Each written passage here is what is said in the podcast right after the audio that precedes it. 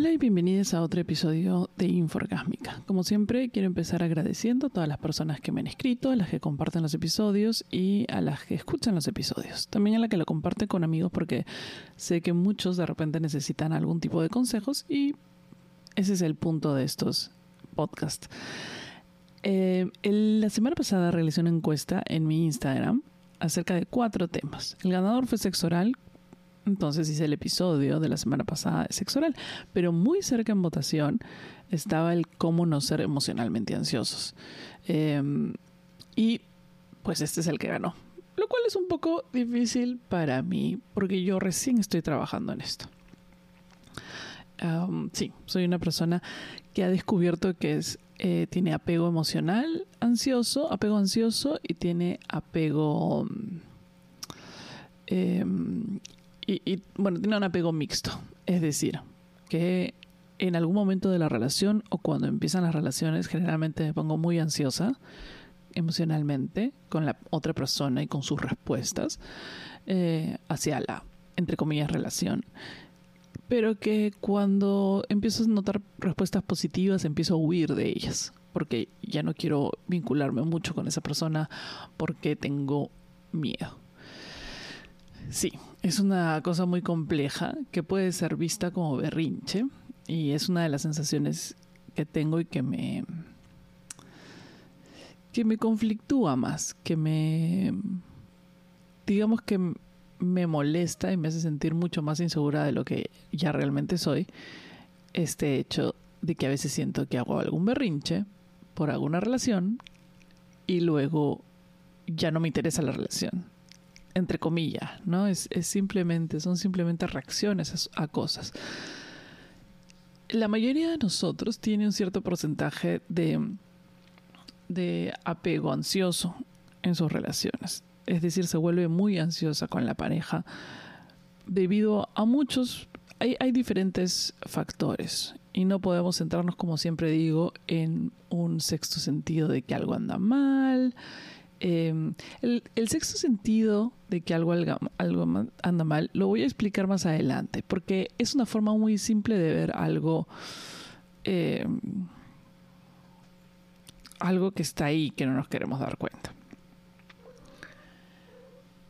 Em, lo primero, cuando uno tiene ansiedad, lo primero es reconocerla, obviamente, porque mucha gente no se da cuenta que está siendo ansioso emocionalmente en su relación o con las personas, sino más bien les echa la culpa.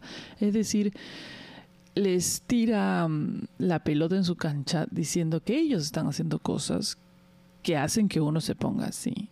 Es decir, que les están provocando inseguridad. Y no es totalmente cierto en todos los casos. Entonces tú también tienes que darte cuenta si estás o no siendo ansiosa y en qué momento, ansioso, y en qué momento se desata y por qué. Todas estas formas de relacionarnos con las personas vienen de nuestra infancia, de la manera en que nuestras familias, padres y hermanos, se han vinculado con nosotros en la infancia. Muchos de nosotros que subimos de ansiedad, emocional en una relación es porque nuestros vínculos familiares o paternos siempre habían estado dados por mm, condicionales. Es decir, eh, siempre nuestros logros han sido celebrados porque estaban condicionados o pedidos por nuestros padres. Mientras hiciéramos eh, lo que nuestros padres querían o lo que se nos decía, entonces, eso estaba bien y eso era aplaudido. Y si no, no era reconocido. Es decir, nuestras, nuestras, generalmente nuestros deseos o nuestras inclinaciones o las cosas que nosotros realmente queríamos, pero que estaban fuera del estándar, digamos, familiar, o que no se aplicaban a esta estructura familiar, han sido o burladas o eh, dadas como menos. Eh, y generalmente somos personas que, cuya familia se han burlado de nosotros. Puede ser que casi todos los hijos menores tengan un poquito de eso, porque digamos que ya somos lo último, la última colita y, el, y todos tus hermanos te agarran de punto para el bullying. Este, eh, si, si tienes una familia que tiene esta dinámica burlona también, este tipo de comportamientos familiares generan inseguridad en algunas personas, bastante. Inseguridad en todas aquellas cosas que se burlaron de ti de pequeña en tu casa. Em, o comportamientos, por ejemplo, mi madre me decía siempre que nunca terminaba ninguna cosa porque nunca, mm, nunca hacía ninguna cosa sola concretamente, siempre andaba cambiando de cosa en cosa. Y es cierto, pero eso no es una cualidad negativa, cosa que mi mamá sí lo veía como cualidad negativa porque un día quería arte, un día quería pintura, un día quería... Y así vivo mi vida el día de hoy. Un día trabajo en una cosa, un día trabajo en otra cosa. Y no es una cualidad negativa. Es una cualidad negativa dentro de una sociedad capitalista o entre, durante una sociedad totalmente normal, normalizada por eh, tener que trabajar el mismo, un solo, una sola cosa o enfocarte en una sola cosa. Pero para otras personas no es una cualidad negativa. Pero el empezar a pensar que tienes defectos que no tienes y que tienes... Em, que no estás a la altura de ciertas circunstancias promovidas por padres o hermanos o familiares en general, o amigos de colegio también, si fuiste bulleado en el colegio, te dan una sensación de inestabilidad e inseguridad acerca de tu persona, em, por el cual vives buscando lo que les pasa a los ansiosos es que vives, viven buscando o vivimos buscando la aceptación y el reconocimiento de las demás personas. Entonces, a la hora de, que llegue el momento en que uno está buscando un vínculo romántico o una pareja, ese tipo de inseguridades generan esta ansiedad porque necesitamos refuerzos emotivos constantes. No naturales, no todo el mundo los necesita, no todo el mundo los da.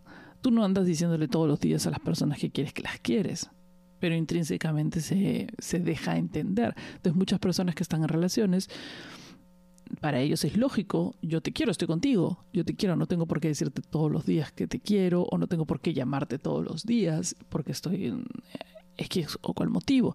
Entonces, en sus mundos, ellos no necesitan proveer o no tú también, tú también lo haces. A veces tú tampoco piensas que otras personas puedan este necesitar cariño todos los días y qué sé yo, pero tú como has vivido en, un, en una esfera, has crecido en una esfera en el cual careciste ese tipo de refuerzo positivo hacia tus actos, tus decisiones o hacia tu persona en sí, hacia lo que eras en el fondo, que estuviste viviendo una especie de personaje para encajar con el molde que tu familia te ha puesto, con el molde que, tu colegio te puso, qué sé yo, necesitas y estás... Eh, antojada y deseada y ansiosa por tener, o ansioso, por tener una especie de reconocimiento constante, porque si no significa que no eres querido.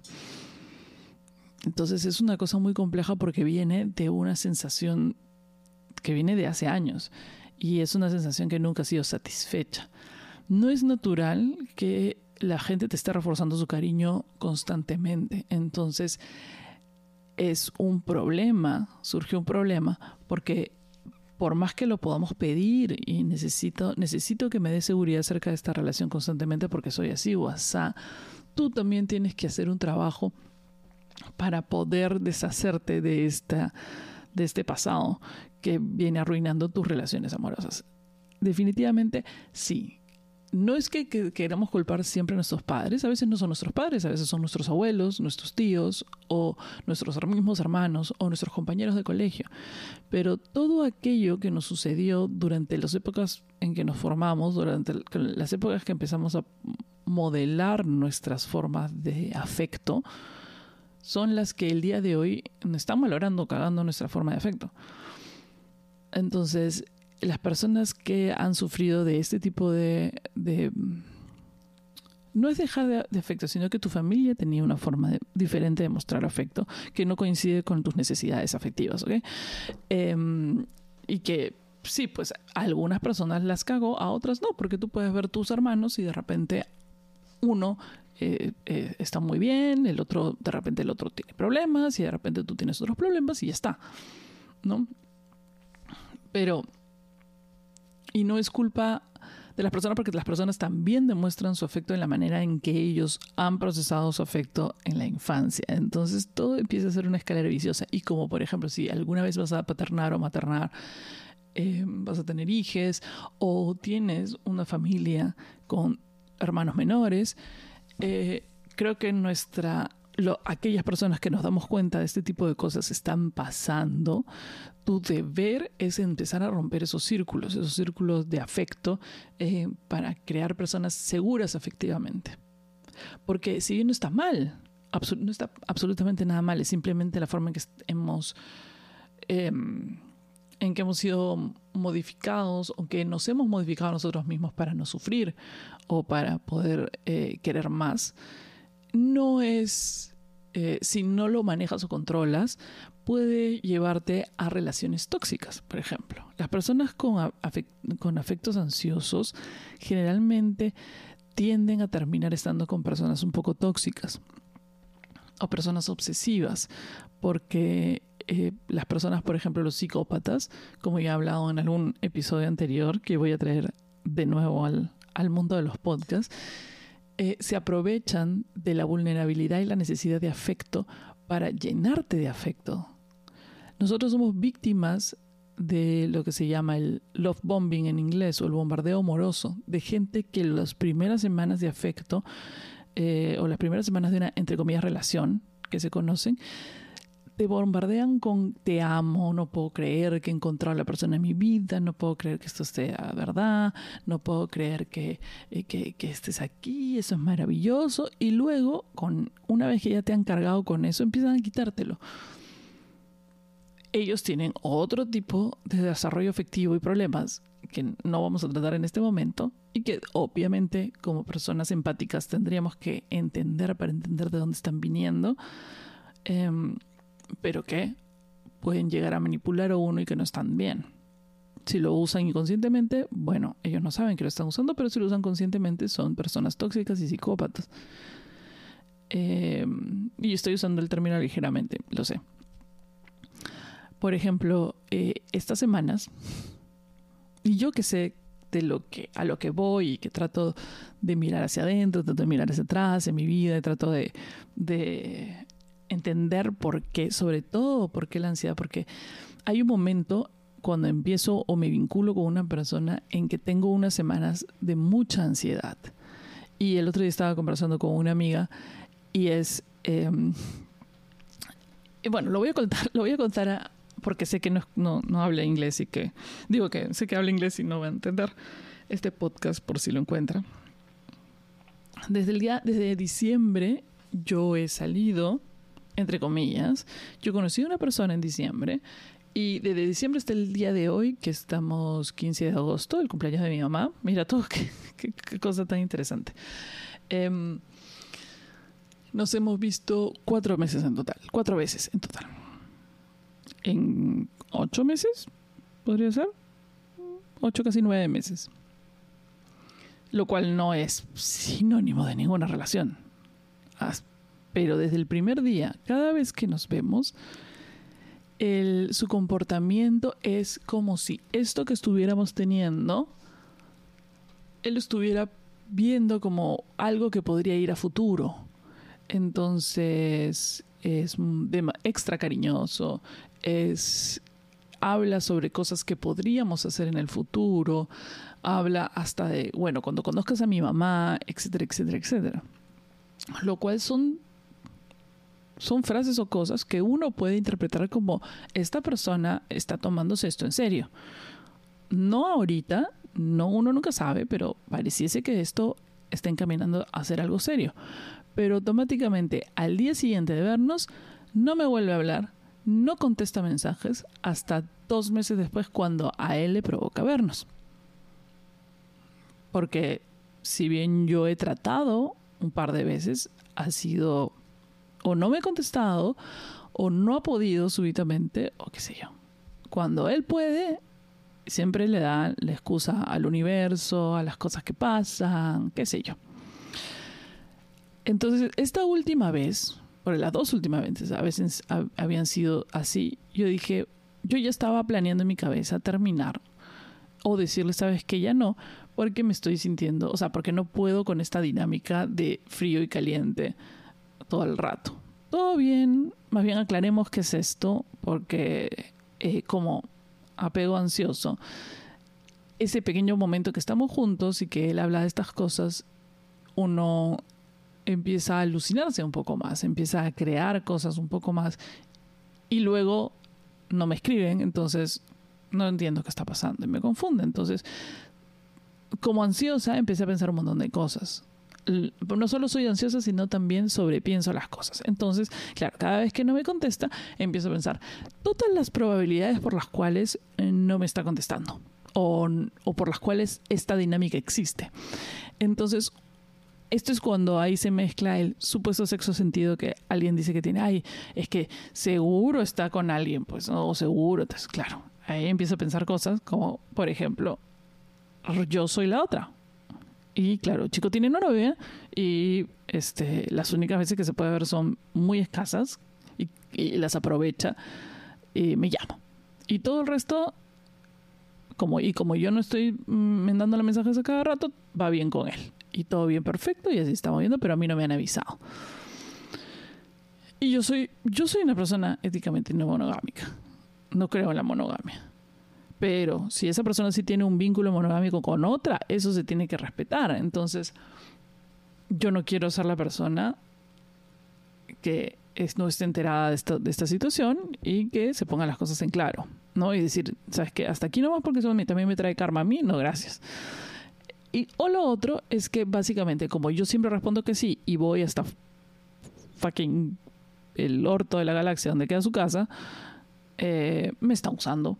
Me está usando y para seguir usándome constantemente refuerza este vínculo imaginario que podríamos tener. Y me está hueveando. Básicamente me está tratando como una cojuda. Entonces, ¿qué hice? en este momento de pura ansiedad, de pura ansiedad, porque salimos el domingo pasado, el lunes en la mañana, de pura ansiedad, lo que hice es postear su foto en las páginas web de si está saliendo con esta persona, para saber si es que, me diera alguna información. De repente, ese es su comportamiento, de repente, de repente es un buen chico, yo me estoy poniendo loca, pero antes de, de encararlo con él, por si acaso no vaya a ser que yo estuviera totalmente ansiosa en ese momento. Y no me estaba reconociendo como, o sea, me estaba reconociendo como ansiosa a cierto punto, pero también estaba dándole prioridad a, a, lo que sentía, a lo que yo no quiero esto. Así que quiero definirlo y decir ya no gracias, amigo. Entonces, eh, no darle más vueltas al asunto, sino ya acabar con todo porque no tengo tiempo para estas cosas. Entonces puse y, me, y apareció una chica que dijo que el susodicho estaba escribiéndole en sus mensajes por Instagram desde hace dos semanas, pero lo dijo como que estuviera molesta. Y, y este y me dice, escríbeme por interno. Y dije, uy, será una cosa más, más fuerte, no sé. Entonces le escribí por interno a la chica. La chica era un poco intensa, debo admitirlo, porque yo estaba tratando de no hacer tanto yo solo quería información, no, no, no quería este, pelearme con nadie, no, no quería hacer escándalo, no sé, pero ella estaba en un nivel de escándalo total. Eh, que supuestamente, entonces me, dice que no lo tienes en Instagram, y yo le digo, no, no, la verdad, mi Instagram es como, mi Instagram es el Instagram para, para hacer mi podcast y esas cosas, no, no, no, generalmente evito usarlo para compartirlo, a menos que si sean amigos, amigos, ¿no? ay, ¿cómo es posible? Mira, este, me estaba hablando todo el día y que no sé qué. ¿Tú has salido con esta persona? Y dije, sí, tenemos una, entre comillas, situación, no es seria, eh, pero como sus actitudes eran muy intensas en un momento y poco intensas en otro momento, empecé a dudar de que tuviera a alguien y solo quería saber si es que él estaba saliendo con alguien para no, o sea, para no meterme en una relación de, con estas personas, ¿no? Y yo ya moverme al costado. Era lo único que quería. Pero sí, yo tratando de calmar a la chica, ¿no? Al final la chica le, lo, le escribe y le dice que ya no va a salir con él porque, porque ella sabe que se está, está acostándose con otra persona y, y no, gracias. Y el huevón, oye, pero le a mí me hace la captura de pantalla, ¿no? Y le dice, bueno, pero tú sabías que yo quería salir contigo. O sea, el chico sí quería salir con ella. Estaba. Cosa que me puso un poco mal, porque definitivamente no me estaba tomando en serio a mí. Si era una cosa. eh, Era definitivamente. o sea, Estaba saliendo con otras personas, lo cual es totalmente bien, porque no tenemos nada serio. Pero la intención con la que tenía, que tenía con otras personas era un poquito más expresa y un poquito más verbal y un poquito más directa que conmigo que no me decía absolutamente nada. Y obviamente como estaba interesado en la persona, le escribía todos los días. Caso contrario a mí, que no me escribía ni para pedirme la hora. Entonces eso sí generó más ansiedad todavía. Entonces yo le había pues mandado, o sea, mis intentos de como que continuar una conversación casual entre visita y visita, em, no eran nunca aceptados por él, o sea, siempre los ignoraba. No, ni siquiera me contestaba, me gosteaba básicamente hasta que aparecía de nuevo. Eh, y también mis intentos de, de como que hacer entender que esta situación me molestaba, yo trataba de hacerlo a la broma, cosa que no es ni saludable aparentemente, ni saludable ni, ni, ni funciona. Tienen que ser directos. Si tú quieres saber qué está pasando en una relación, tienes que preguntar. Te arriesgas a que termine, te arriesgas a que termine. Te arriesgas a que sea más, te arriesgas a que sea más. Y ahí viene lo que acá a continuación sucedió. Bueno, yo le había mandado un meme lunes y esto estaba sucediendo el día martes en la tarde, a las 3 de la tarde, cuando después de que la chica me dice y me hace captura de pantalla de ese mensaje, él me responde el mensaje.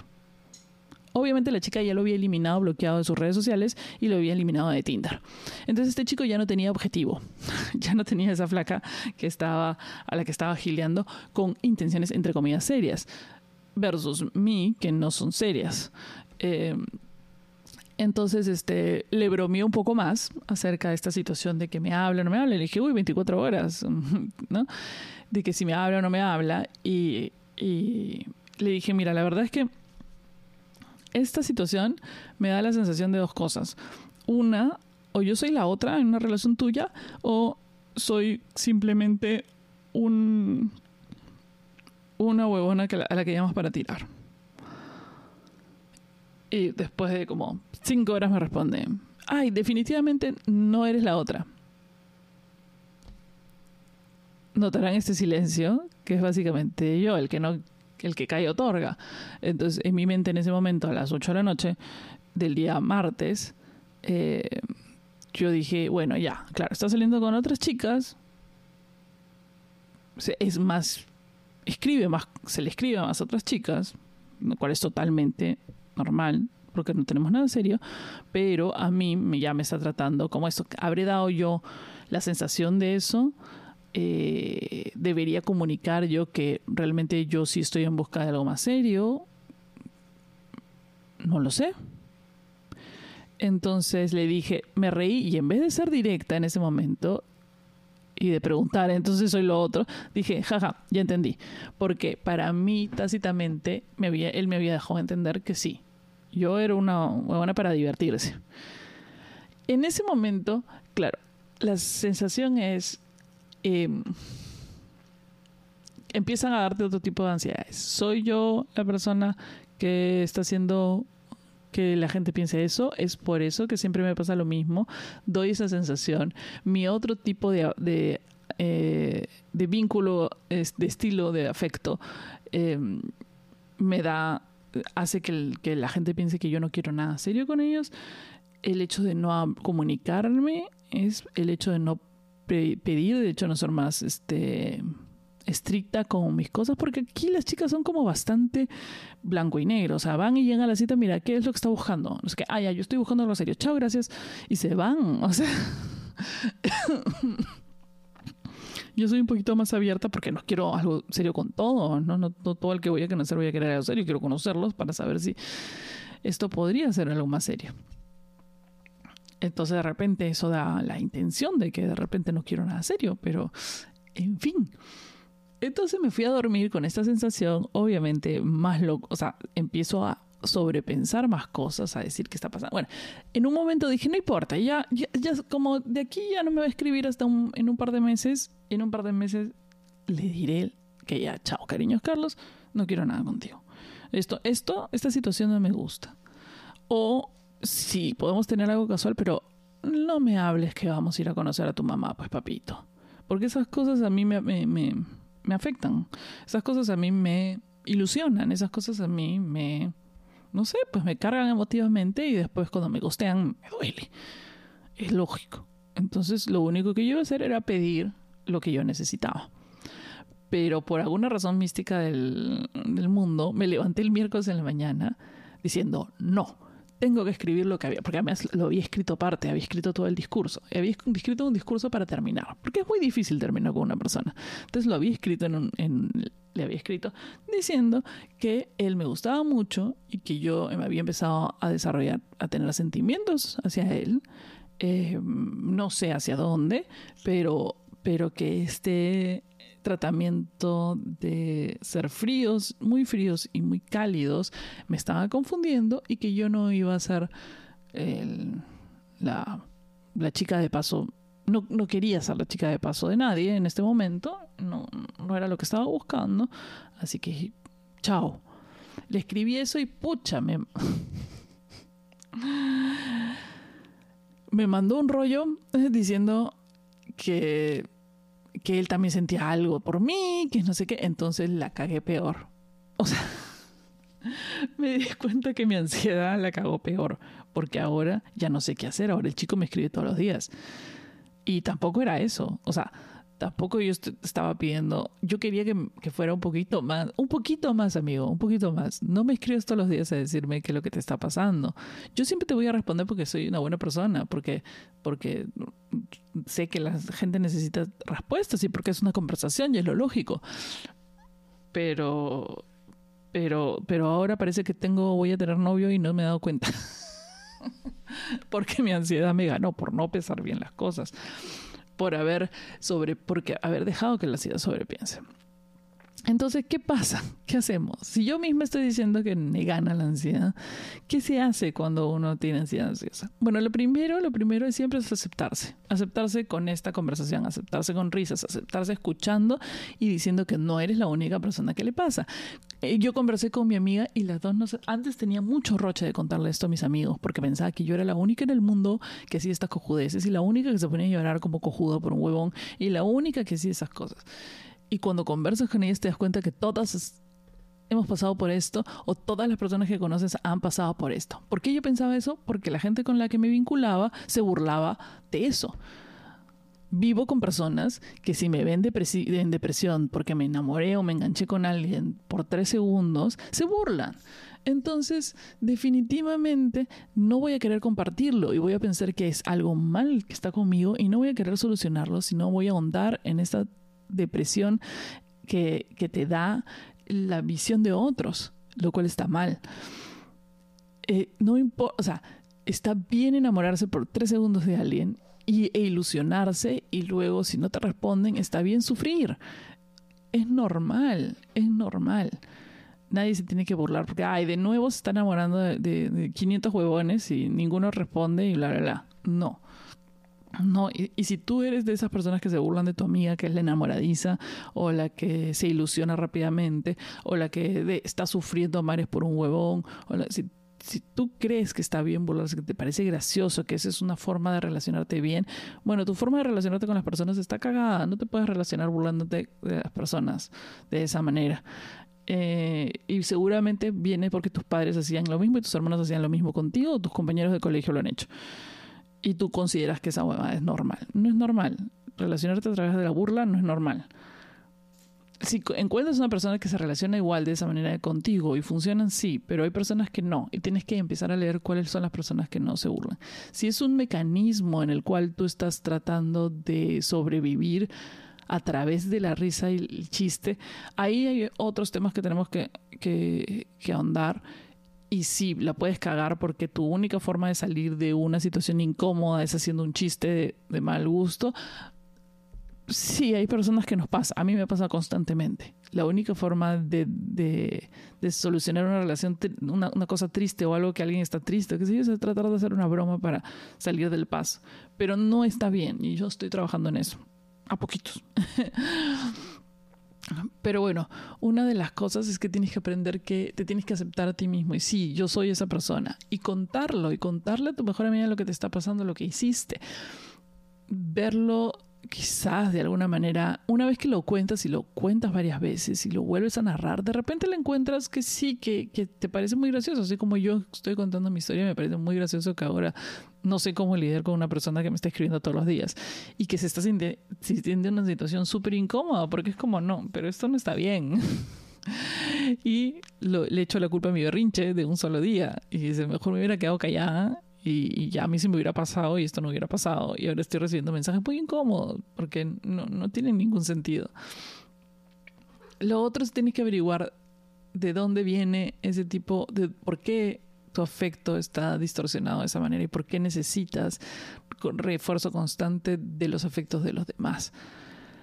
Eh, tienes que entender que las otras personas también tienen otros tipos de demostrar sus afectos y otras formas y que hay que lograr un compromiso entre ambas personas o ambas partes para que ni tú le pidas demasiado o tanto que la persona no lo pueda dar y para que esa persona pueda darte las cosas de una forma que no sea demasiado y constante, pero que te hagan sentir qué cosas te hacen sentir seguras, qué necesitas para hacerte sentir seguro. ¿Necesitas más comunicación? como la que yo pedía, necesitas que por lo menos se comuniquen de vez en cuando. Necesitas un tipo específico de comunicación, necesitas que la persona te diga, em, te diga, estoy aquí contigo, te diga alguna palabra para, para hacerte sentir seguro. Y todas estas cosas están bien pedirlas. Si nosotros somos ansiosos afectivos y lo, reconoce, lo reconocemos, tenemos que hablar con nuestras futuras parejas o nuestras parejas o las personas con las que estaban saliendo y decirle, mira, este, decirle, súper tranquilo y ligero, no tienes que hacer una intensidad de, todo, ¿no? Pero le puedes decir que eres una persona, yo soy una persona que soy un poco ansiosa efectivamente, así que me gusta o a veces necesito que me tranquilicen, eh, que tranquilicen mi ansiedad haciendo definitivamente cosas. Por ejemplo, tu pareja se va de trabajo y no te escribe en ningún momento y tú sabes que está en el trabajo, pero por alguna razón te da ansiedad y dices, necesito a veces, necesito de vez en cuando que me mandes algún mensaje o algún meme para, para saber que por ahí estás pensando en mí o para saber algo. Si la otra persona realmente no puede porque tiene un trabajo en el que prohíben el uso del celular, es qué sé yo, ahí ahí la que tiene que ser o el que tiene que ser el trabajo eres tú, porque no puedes pedir cosas que son imposibles hay personas que sufren de otro tipo de cosas. También tienes que ver de lo que es capaz la persona con la que estás. Y si tú eres capaz de aceptar también que esa persona tenga otro tipo de afecto que no combine con el tuyo. Es decir, que sepa que sea una persona que, que, que, que trate de desvincularse constantemente porque le tiene miedo a la intimidad parte de lo que nosotros, el trabajo que hacemos nosotros no es decir, bueno, como yo soy así, así tienen que ser, me, tienen que, mis parejas tienen que eh, darme la seguridad y, eso tiene que ser así porque es lo que yo necesito. Parte de madurar es, dar, es entender que los otros tampoco pueden darte porque los otros también tienen sus temas y las otras personas han sido criadas de manera diferente y eso ha generado seres humanos con tipos de efectos diferentes y tienes que entender y empezar a ver, comunicarte con tu pareja. La comunicación es lo más importante, comunicarte. Yo soy así, ¿cómo eres tú? Que la otra persona se comunique y te diga cómo es. Que la otra persona diga también lo que necesita porque de repente cosas están faltando que tú no estás aportando a la relación, que tú no estás dando. De repente a la otra persona ha tenido padres que, le, que eran sobreprotectores y qué sé yo, y se trata de desvincular de ese tipo de cárceles emocionales. Y de repente tú le estás ofreciendo una cárcel emocional. Y en base a eso y en base a las ganas que ambos tengan de que lo que tienen funcione, se va a lograr. ¿Podría pasar que la otra persona no quiera? Sí. ¿Podría pasar que tú decidas que esta persona no te conviene porque no quiere cambiar? También. Y son cosas que tenemos que... Y, que te, y te va a doler y vas a terminar y vas a sufrir un tiempo. Y todas esas cosas las vas a tener que aceptar, pero has aprendido. Y una de las cosas más bonitas es que te estuviste ahí y te comunicaste. No hay es una de las cosas que estoy poniendo, no de la manera ansiosa que acabo de contar que hice, pero desde la última vez que uno de mis temores es que no me comunique, que la gente no esté entendiendo bien que sí quiero algo con ellos o que la gente no esté entendiendo bien que estoy interesada, porque como me comporto un poco aislada o me comporto un poco fría para que no se den cuenta que soy una ansiosa, entonces, o porque yo pienso que lo que estoy haciendo es ansiedad, dejo de escribir primero yo o dejo de decir lo que siento. Y una de las cosas que estoy haciendo ahora es eso es decir lo que siento en el momento que siento. No importa, o sea, sí, eh, podría haber un rechazo, podría haber alguien que me diga, uy, no, no sé qué. Pero no generalmente pasa eso cuando eres bien sincera con tus sentimientos y emociones. También si es que no estás pidiendo cosas de otra persona, simplemente estás eh, diciendo lo que quieres. Y además piénsalo a la inversa. Tú ¿Verías horrible a una persona que te está diciendo que te quiere o que le interesa algo contigo? ¿Lo verías horrible? No, o sea, si no te gusta, más bien la incomodidad es en ti. Y dirías, pucha, ¿y ahora cómo hago para que la otra persona no se sienta mal? Eso es lo natural. No pensar que la otra persona va a decir, eh, guácala, no sé qué, ¿no? Eso sería... La persona que hace eso es una persona cruel. Es una persona que ni siquiera merece tus sentimientos. Entonces, mejor, en buena hora se fue. en buena hora no quiere nada contigo. Bueno, espero que les haya servido este episodio y nos escuchamos en el siguiente episodio de Inforgásmica. Chau.